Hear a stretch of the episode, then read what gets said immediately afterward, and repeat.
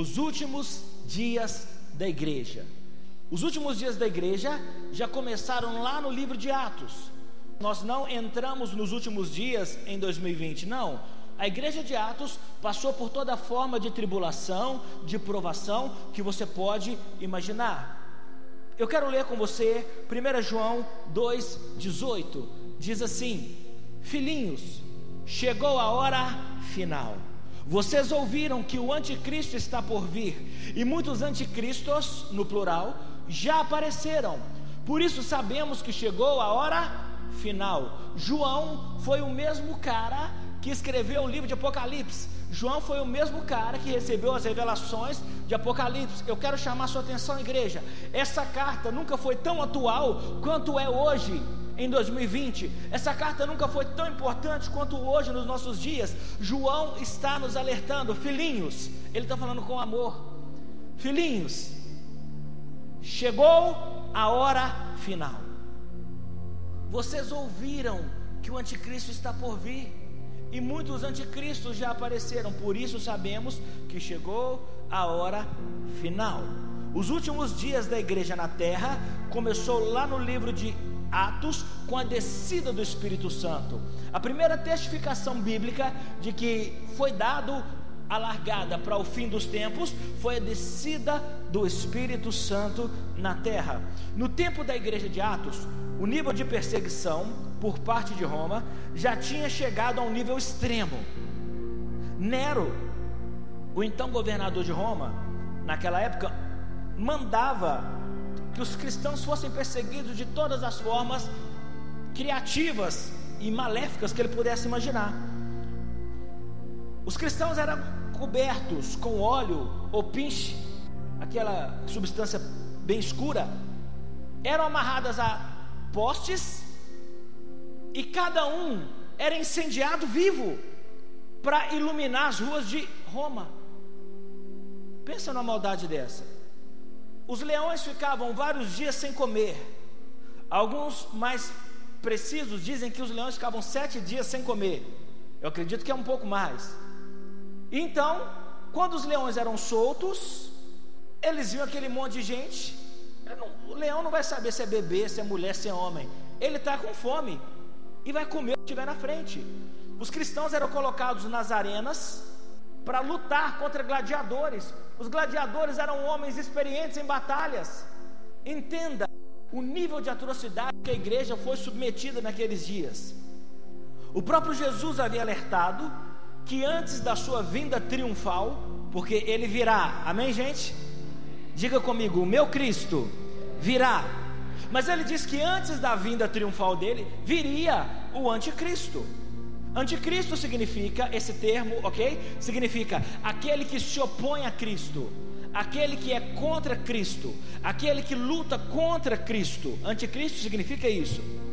A igreja naquela época tinha duas certezas. A igreja de Atos tinha duas certezas. A primeira certeza é que Jesus iria voltar. A igreja de Atos confiava nisso. É engraçado como que Pedro acreditava nisso. É engraçado como que João acreditava nisso. É engraçado como que Paulo acreditava nisso que Jesus voltaria nos seus dias. Se você fizer um estudo mais aprofundado na história, por exemplo, a geração que viveu a Segunda Guerra acreditava piamente que Jesus iria voltar ali, que aquela era a grande tribulação. Eu não vou entrar em detalhes aqui, porque senão eu vou ter que explicar muito, e não é o foco exato dessa mensagem. Mas a primeira certeza da igreja de Atos era que Jesus iria voltar. A segunda certeza é que Nero era o anticristo. Eles tinham certeza, eles tinham uma ampla certeza de que Nero era o anticristo. Por quê? Um cara que coloca crente para ser comido por leão que bota fogo nas pessoas viram. Se esse cara não é anticristo, quem é que vai ser? E o foco dele não eram os judeus, o foco de Nero era os cristãos. O foco de Satanás é sempre os cristãos. O foco de Satanás são os filhos de Deus. Deus não tem um adversário à sua altura, Deus é mais poderoso que tudo. Por isso que Pedro fala: Satanás é vosso adversário. E ele ruge como leão, buscando a quem possa tragar. Se não fosse Jesus, Satanás já teria despedaçado a sua vida inteira. Mas por causa do precioso sangue de Jesus, ele ruge, ele, ele late, ele geme, mas ele não pode te tocar. A palavra não diz que os leões na cova de Daniel não estavam com fome. É claro que eles estavam com fome. O que a palavra diz é que, mesmo com fome, o Senhor tapou a boca deles. Não adianta Satanás tentar te derrubar, ele não vai te derrubar. Maior é aquele que está conosco do que aquele que está contra nós. Irmãos, inclusive João se refere ao anticristo dessa maneira, bem específica. Vamos ler Apocalipse 13, 18. Aqui é preciso sabedoria. Quem tem discernimento ou a capacidade de entender, trate de entender o significado do número da besta. Besta significa monstro ou Satanás, pois é o número de homem. Seu número é meia, meia, meia. Entenda, João não está satanizando o número 666. Ah, pastor, fulano mora na casa 666. Qual o problema? Eu gostaria de ter 666 milhões, ou reais, ou centavos, me ajudaria muito. Não tem importância com esse número, ok? Esse número não tem problema. O que João está fazendo aqui é algo mais profundo, mais intenso. João está trabalhando todas as revelações é como se João estivesse traduzindo as revelações profundas de Apocalipse para que a igreja do seu tempo e a igreja do nosso tempo tivesse acesso real, não fantasioso, sobre os últimos dias. E eu quero te garantir, a igreja de Cristo aqui na terra já está vivendo seus últimos dias. Irmãos, você quer um, um conselho? Começa a desapegar. Daqui a pouco a gente está indo embora.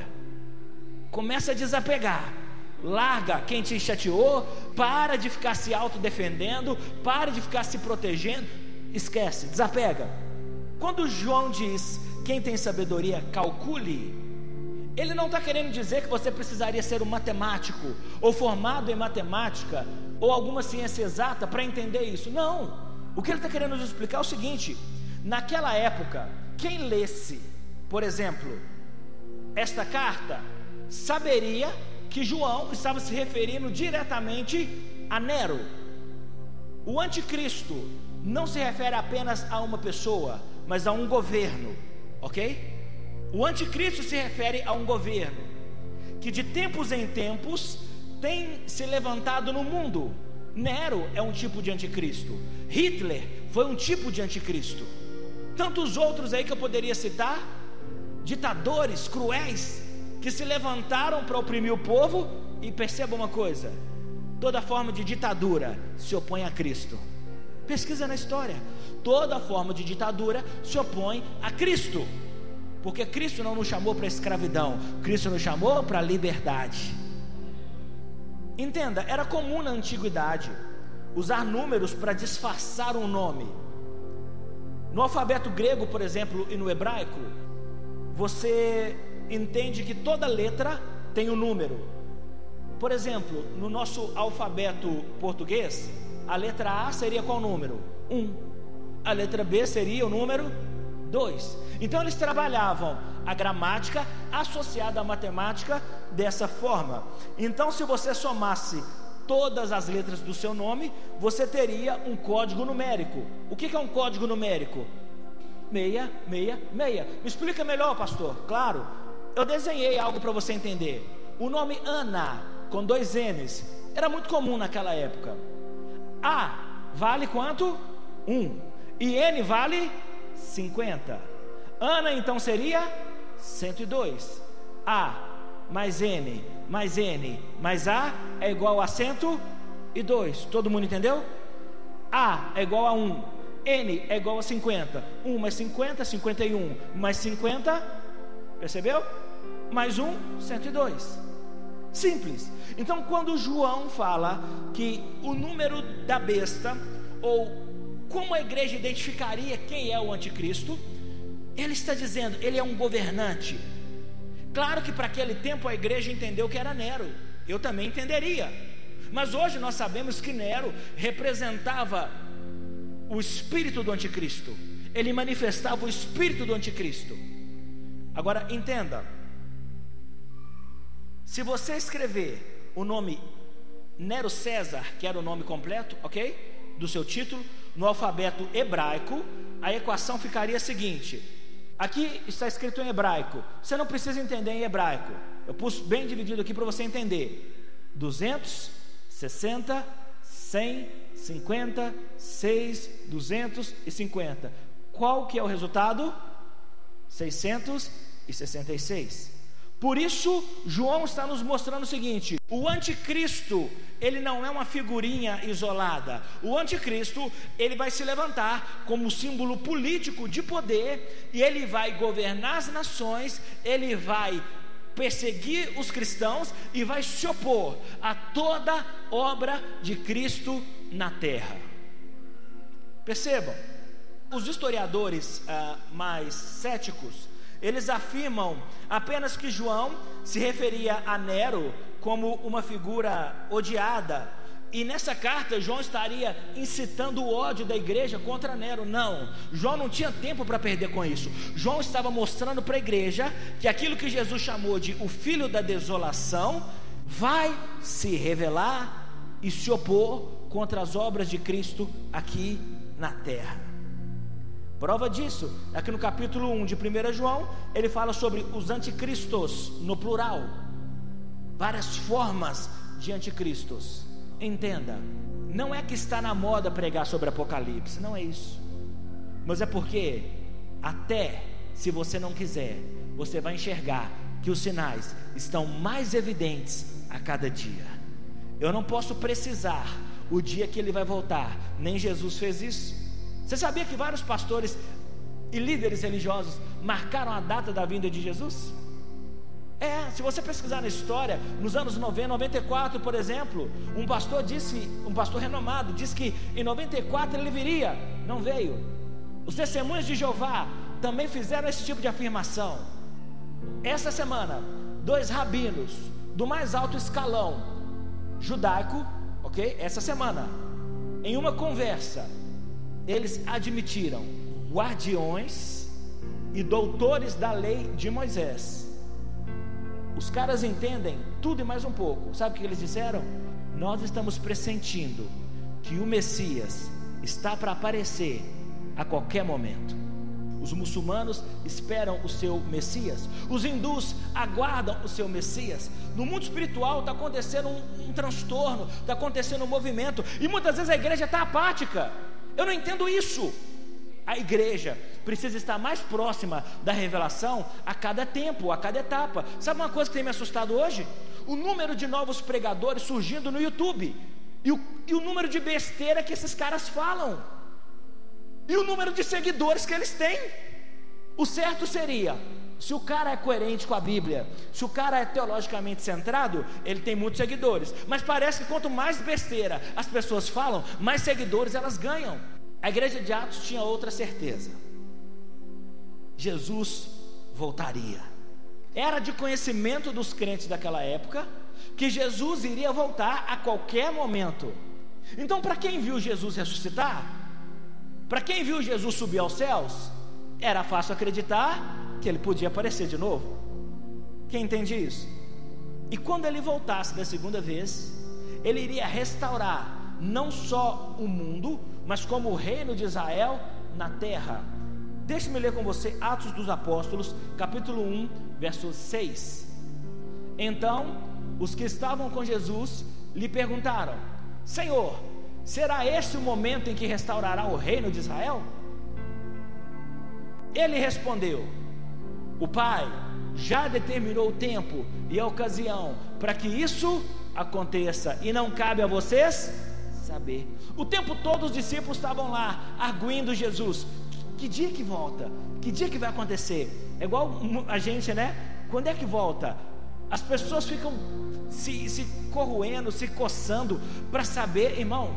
Não cabe a nós. Entenda, igreja do Senhor. Não cabe a nós, cabe a Deus.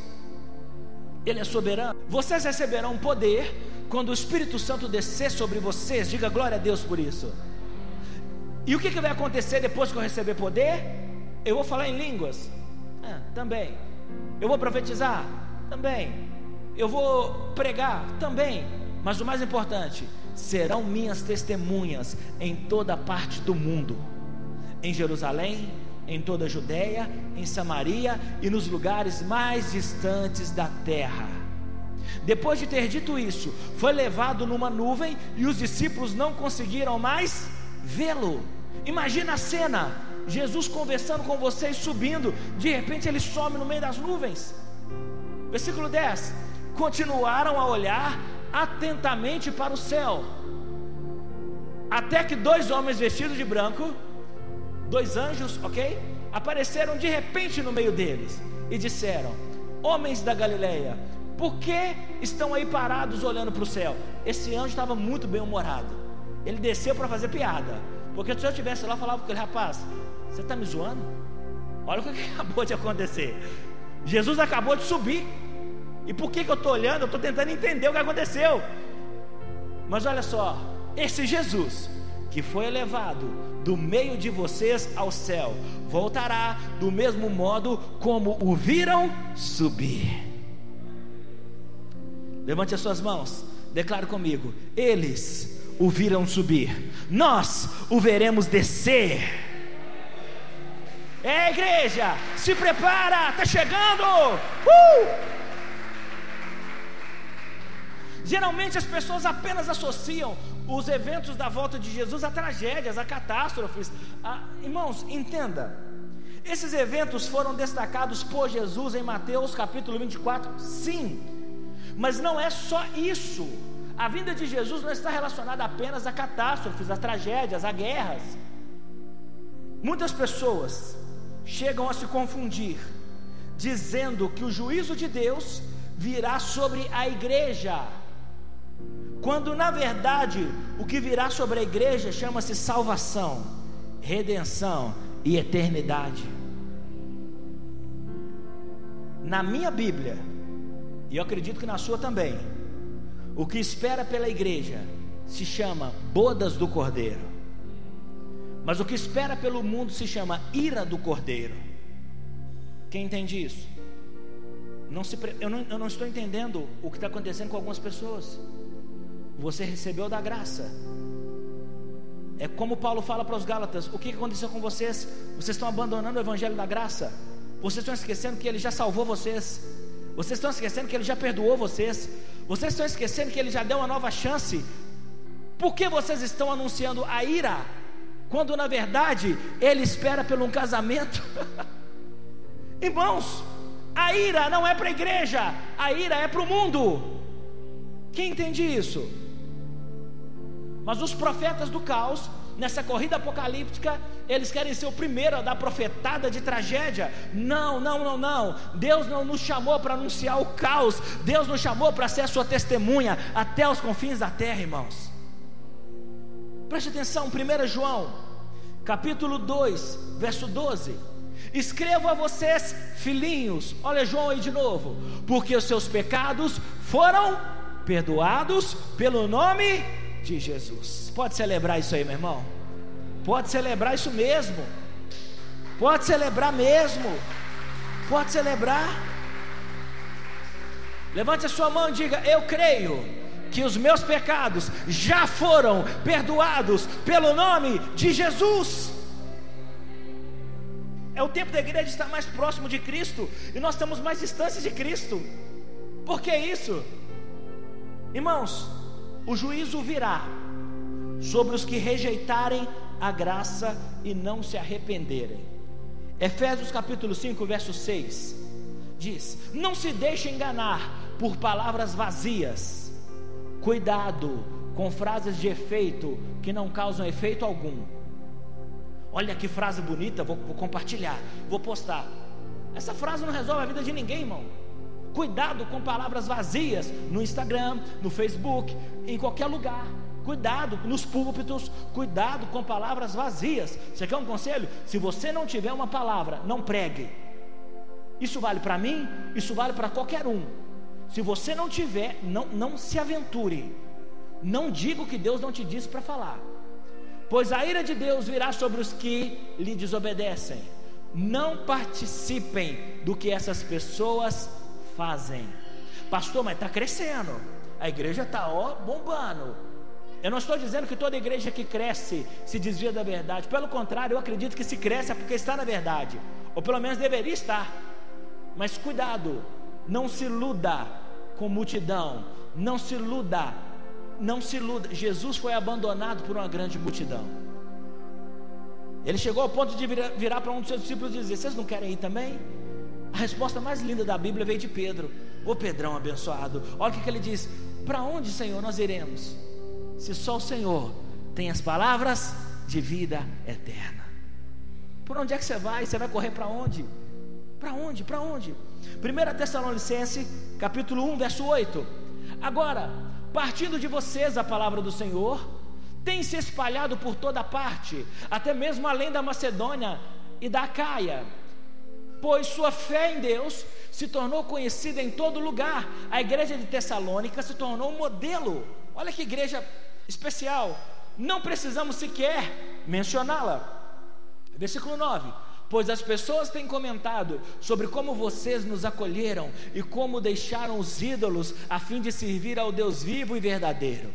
Também comentam como vocês esperam do céu a vinda de Jesus o Filho de Deus, a quem ele ressuscitou dos mortos e que nos livrará da ira que está para vir.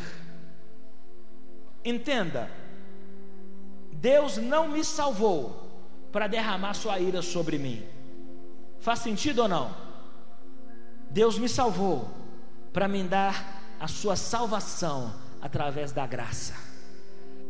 Eu quero abrir os seus olhos aqui para uma coisa. Não fique preso a posições teológicas. Ontem, no Descende, eu acredito que o maior evento evangelístico da atualidade na América Latina, o pastor Francis Chan, um dos pastores mais influentes hoje, ele começou o seu tempo de pregação dizendo algo impressionante. Olha o que ele diz: Não temos tempo para ficar criticando sermões, enquanto muitas pessoas no mundo ainda nem conhecem Jesus. Enquanto você está aí criticando, tomando posição teológica, tem gente que ainda nem conhece Jesus. Romanos capítulo 5, verso 8. Mas Deus nos prova seu grande amor ao enviar Cristo para morrer por nós, quando ainda éramos pecadores. E uma vez que fomos declarados justos por seu sangue, certamente seremos salvos da ira de Deus por meio de, mais uma vez a Bíblia está nos dizendo: nós não somos alvo da ira de Deus, nós somos alvos da graça de Deus. Por isso eu quero te encorajar, não fique preso a posições teológicas. Olha, Davi não disse, eu me apeguei a uma posição teológica com amor. Ele disse: Não, a ti, Senhor, eu me apeguei com amor. Eu quero abrir os seus olhos, está preparado para isso? Posições teológicas não trazem salvação. Você já ouviu falar em alguma vez na história, ou na história dos avamentos, que alguma posição teológica trouxe salvação para alguma nação? Ninguém. Posições teológicas não curam os enfermos. Posições teológicas não alimentam os famintos. O Evangelho faz isso tudo e muito mais. Eu me lembro quando eu estava no seminário, uma pessoa disse para mim: Brian, eu preciso saber da sua posição. Eu falei: Minha posição quanto a quê? Como assim? Eu falei: Eu sou macho, hétero, viril, homem. Isso aí você não tem a dúvida. Ele falou: Não, não é sobre isso, não. Isso eu tenho certeza. Eu falei: Que bom. Você é calvinista ou arminiano? Falei, eu sou crente em Jesus. Ah, você precisa ter uma posição teológica. Quem foi que te disse isso? Ah, eu sei, a religião. Eu preciso ter a palavra de Deus dentro de mim. Guardei a tua palavra no meu coração para não pecar contra ti. A posição teológica não te impede de pecar. A palavra de Deus, sim. Ser pré ou pós-tribulacionista não muda a verdade que Jesus virá para reinar para sempre. Ah, eu sou pré-tribulacionista, eu sou não importa, ele vai vir, fim de papo.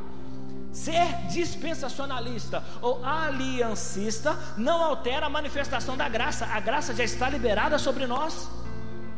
Crer ou não crer na predestinação não muda o fato de que Deus já entregou seu Filho único para que todo, não alguns, não os predestinados, mas todo aquele que nele crê, não pereça, mas tenha a vida eterna. 1 João 2,27: A vós outros, a unção que dele recebestes permanece em vós, e não tendes necessidade de que alguém mais vos ensine sobre isso. João não está falando mais para os filhinhos, ele está falando para crentes maduros, ok? Cristãos maduros. No entanto, a unção que dele procede é verdadeira, não construída sobre a mentira, e vos ensina sobre tudo o que precisais saber. A unção de Deus não nos dá uma posição teológica, a unção de Deus nos traz a verdade. Permanecei, pois, nele, assim como ele vos ensinou. O que Deus espera de você é que você permaneça na verdade de Cristo. Cristo é o centro da igreja, Cristo é a razão da igreja, Cristo é o motivo da adoração, Cristo é tudo em todos. Amém, gente?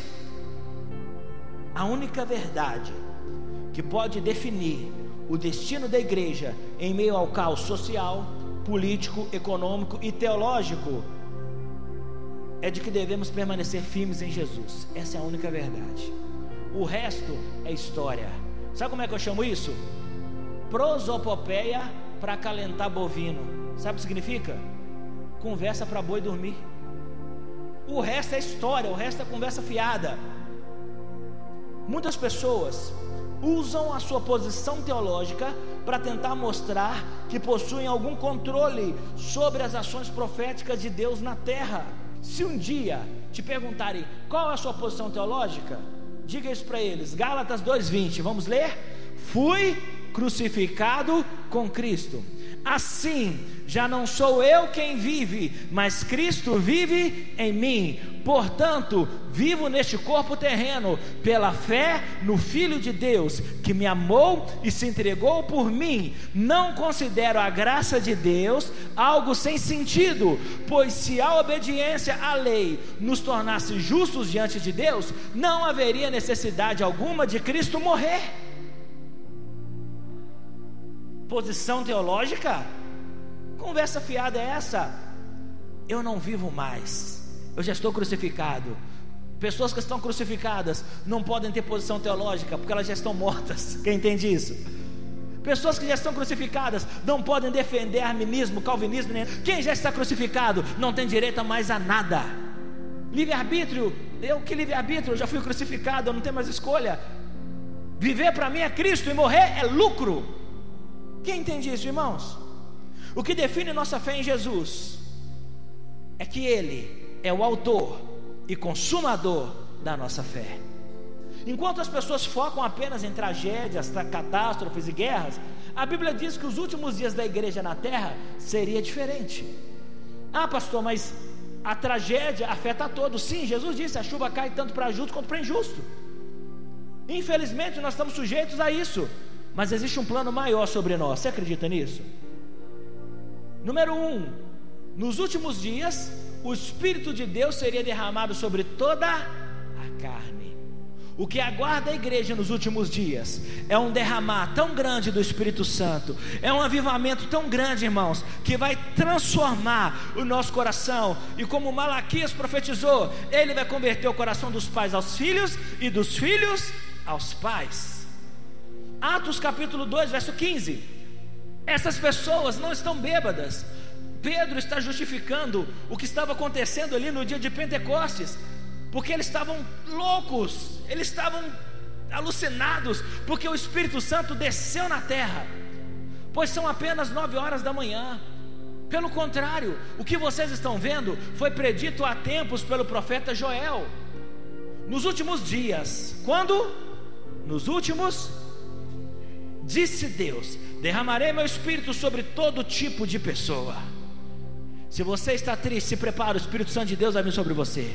Se você está falido, se prepara, o Espírito Santo de Deus vai vir sobre você. Se o seu casamento acabou, se prepara, o Espírito Santo de Deus vai vir sobre você. Se você é adolescente, se prepara, o Espírito vai vir sobre você. Se você falhou, não se, não se preocupe, o Espírito vai vir sobre você. Deus te trouxe aqui, porque chegou o tempo, irmãos, o desatar já começou. Em Isaías, Deus pergunta ao povo: será que vocês não estão vendo? Será que vocês não estão percebendo? Irmãos, a igreja de Atos estava unida, a igreja de Atos estava em contínua oração, porque eles creram no que o profeta Joel profetizou. Seus filhos e suas filhas profetizarão, os pais digam amém por isso. Os jovens terão visões, os jovens digam amém por isso. Os que se acham velhos terão sonhos, diga amém por isso. Naqueles dias derramarei meu espírito até mesmo sobre os servos e servas, e eles profetizarão. Farei maravilhas em cima no céu e sinais embaixo na terra: sangue, fogo e nuvens de fumaça. Segura aí. O sol se escurecerá e a lua se tornará vermelha como sangue. Já viram esse sinal? antes que chegue o grande e glorioso dia do Senhor. Mas vamos ler isso junto, 21? Mas todo aquele que invocar o nome do Senhor será salvo. Dê um brado de louvor ao Senhor aí no seu lugar.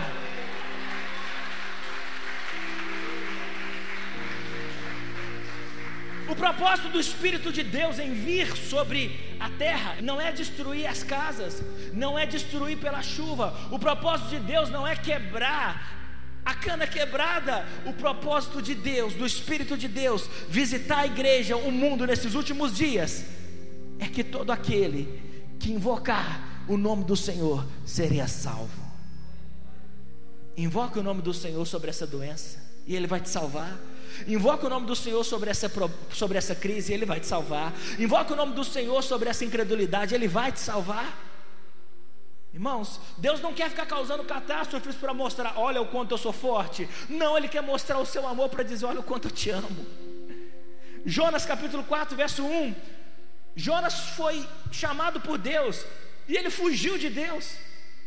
Ele voltou, obedeceu a Deus, foi até Nínive e profetizou arrependimento para aquela cidade. Só que Jonas não gostou muito do que aconteceu. Isso tudo deixou Jonas aborrecido, olha, versículo 1, e muito irado. Então Jonas orou ao Senhor. Jonas está orando bravo, ok? Jonas está arrancando os cabelos. Olha a oração dele. Talvez você está esperando a ira, talvez você está esperando fogo, talvez você está esperando destruição. Ora com raiva, mas ora igual Jonas. Antes de eu sair de casa, não foi isso que eu disse que tu farias, ó Senhor? Por esse motivo fugi para Tarsis. Sabia que és Deus, misericordioso e compassivo, lento para irar-se e cheio de amor. Diga: Esse é meu Deus. Estás pronto a voltar atrás e não trazer calamidade. Leia comigo. Ele é juiz na mesma proporção que é Pai. Na oração do Pai Nosso, ele não nos ensina a orar. Nosso juiz que está no céu, é assim que começa? Como é que começa a oração do Pai Nosso? Pai Nosso, no original é Abba, Paizinho que estás no céu. Eu não estou dizendo que ele não é juiz, mas para o seu povo, João diz: Filhinhos, ele é advogado de vocês. Para o mundo ele é juiz, para nós ele é advogado. Romanos 8, verso 15: Pois vocês não receberam um espírito que os torne de novo escravos medrosos, mas sim o Espírito de Deus, que os adotou como seus próprios filhos. Agora nós os chamamos Abba, pois o Espírito do Senhor confirma ao nosso espírito que somos filhos de Deus. Eu não sou vítima de Deus, eu sou filho de Deus. Número 2: Nos últimos dias viriam tempos difíceis. Segundo Timóteo 3:1, saiba que nos últimos dias haverá tempos muito difíceis, porque as pessoas só amarão a si mesmas e ao dinheiro. Conhece alguém assim? Casamentos terminam por causa disso aqui, ó. As pessoas só se preocupam com si mesmas. Serão arrogantes e orgulhosas, zombarão de Deus. Estão vendo alguém zombar de Deus esses dias? desobedecerão seus pais e serão ingratas, hum, ingratidão e profanas. Não terão afeição nem perdoarão, caluniarão outros e não terão autocontrole. Irmãos, a pessoa fica brava rápido demais. Serão cruéis e odiarão o que é bom. Trairão os amigos, serão imprudentes e cheios de si, e amarão os prazeres em vez de amar a Deus. Irmão, seja honesto. Eu estou tirando isso da minha cabeça ou está na Bíblia? Serão religiosas apenas na aparência. Hum, eu sou crente de domingão. Eu vou na igreja quando dá. Eu vou só na ceia. Vai, religioso, vai. Mas rejeitarão o poder capaz de lhes dar a verdadeira devoção. Fique longe de gente assim. Entre tais pessoas há aqueles que se infiltram na casa alheia e conquistam a confiança de mulheres vulneráveis carregadas de pecados e controladas por todo tipo de desejo. Irmãos, principalmente os homens, cuidado com isso. Não troque o seu casamento por uma mulher. Não troque o seu casamento por prazer com outra pessoa. Não faça isso. Mulheres, vigiem, guarde o seu coração. Não se exponha na rede social. Não exponha a sua vulnerabilidade.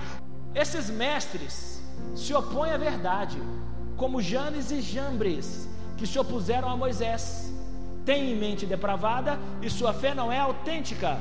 Contudo, não irão muito longe. Um dia alguém verá como são insensatos, como aconteceu com Janes e Jambres. É, Paulo é o único a citar o nome desses dois personagens. Eles eram feiticeiros no tempo do Egito e eles se opunham à obra de libertação de Deus, fazendo mágicas ou sinais contra os sinais de Moisés. Não se oponha ao plano de Deus, não se oponha à ação de Deus. Apocalipse 13, 11 diz: Eis que venho sem demora, guarde o que tens, para que ninguém tome a sua coroa. Número 3: Nos últimos dias, o Filho seria revelado como nunca antes. Hebreus 1, por muito tempo, Deus falou várias vezes de diversas maneiras a nossos antepassados, por meio dos profetas. E agora, nesses últimos dias, Ele nos falou por meio do Filho, o qual Ele designou como herdeiro de todas as coisas e por meio de quem criou o universo. O Filho irradia a glória de Deus, expressa de forma exata o que Deus é, e com Sua palavra poderosa sustenta todas as coisas. Depois de nos purificar de nossos pecados, sentou-se no lugar de honra à direita do Deus majestoso no céu, o que revela que o Filho é muito superior aos anjos e o nome que ele herdou superior ao nome deles. Jesus está acima de tudo que existe nesse universo, irmãos. Jesus não tem pouco ou muito de Deus. Jesus é a expressão exata de Deus. O maior evento bíblico, profético, foi o nascimento de Cristo. Interessante que Billy Graham disse essa frase: o maior acontecimento da história não foi o homem subir e pisar na lua, foi Deus descer e pisar na terra. Por causa de quem? De você só por nossa causa. João capítulo 12, verso 44. Jesus disse em alta voz às multidões: Se vocês creem em mim, não creem apenas em mim, mas também naquele que me enviou. Pois quando vem a mim, vem aquele que me enviou. Eu vim como luz para brilhar neste mundo, a fim de que todo aquele que crê em mim não permaneça na escuridão. Não julgarei, ele está dizendo: Não julgarei aqueles que me ouvem, mas não me obedecem pois vim para salvar o mundo e não para julgá-lo. Mas todos que me rejeitam e desprezam a minha mensagem serão julgados no dia do julgamento pela verdade que tenho falado. Ou seja, não falo com minha própria autoridade, preste atenção nisso. O Pai que me enviou me ordenou o que dizer. Eu sei que o mandamento dele conduz à vida eterna. Por isso digo tudo o que o Pai me mandou dizer. Você não compreendeu a graça ainda? A salvação significa inocente. Acabou. Acabou. Agora nós vamos julgar o mundo e os anjos caídos.